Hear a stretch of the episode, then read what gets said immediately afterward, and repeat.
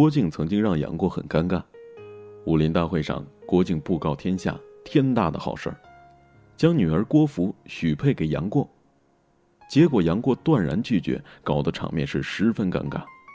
那造成这样的场面是谁之过呢？郭靖认为自己夫妇名满天下，女儿品貌武功相当，又当着各路英雄的面公布喜事，他杨过必定是欢喜之极呀。但对于杨过来说，却截然相反。你郭靖觉得是天大的好事儿，我杨过未必心里欢喜。你的好心，错在以己度人。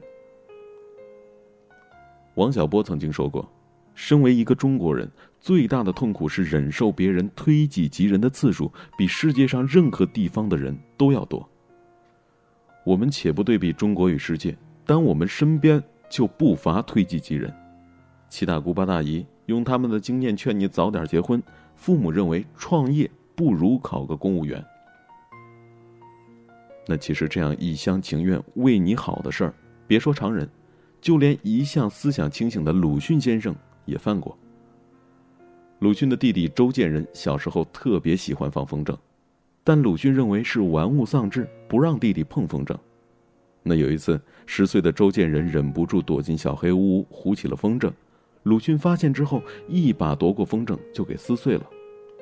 时隔多年之后，鲁迅先生回想此事，心中仍然是十分愧疚。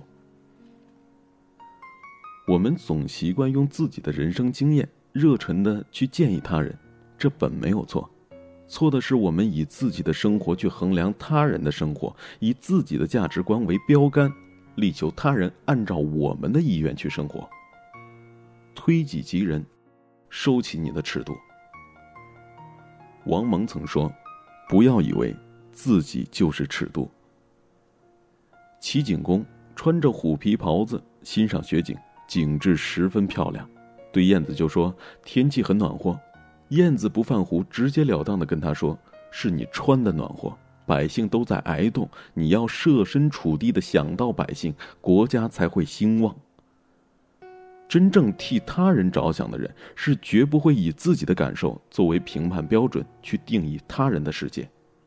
布莱希特说：“世界上没有两片相同的叶子，每个人经历不同，境遇不同，价值尺度自然也就不同了。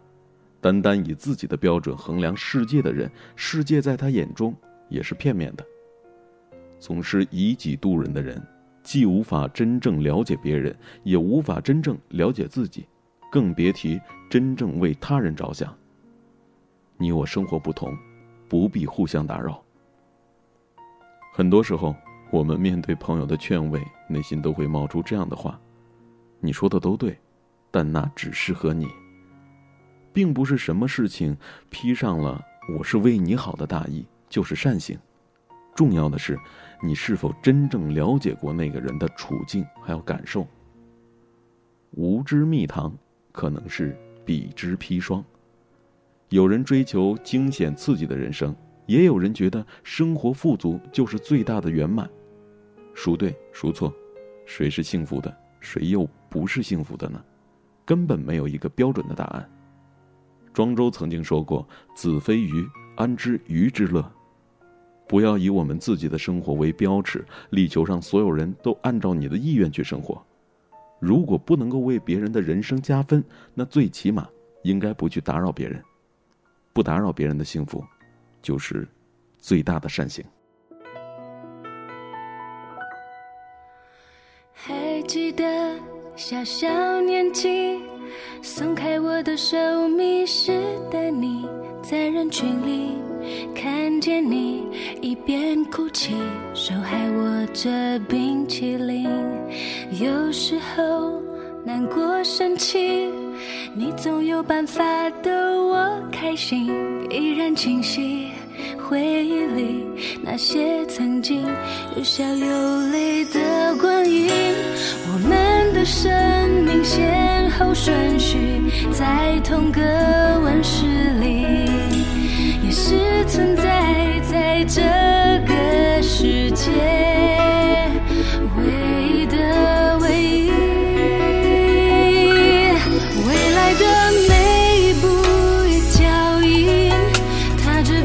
次梦想前进路上偶尔风吹雨淋也要握紧你的手心未来的每一步一脚印相知相惜相依为命别忘记之间的约定。